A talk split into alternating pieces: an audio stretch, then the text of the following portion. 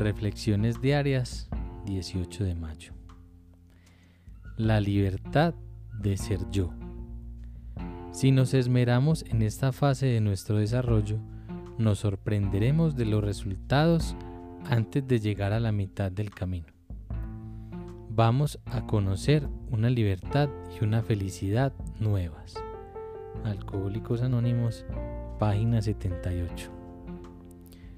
Mi primera verdadera libertad es la libertad de no tener que tomar un trago hoy.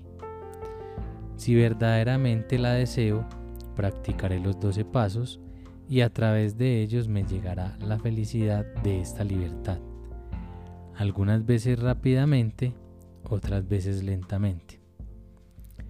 Otras libertades vendrán después y el hacer un inventario de ellas es en sí una nueva felicidad. Hoy tengo una nueva libertad, la libertad de ser yo.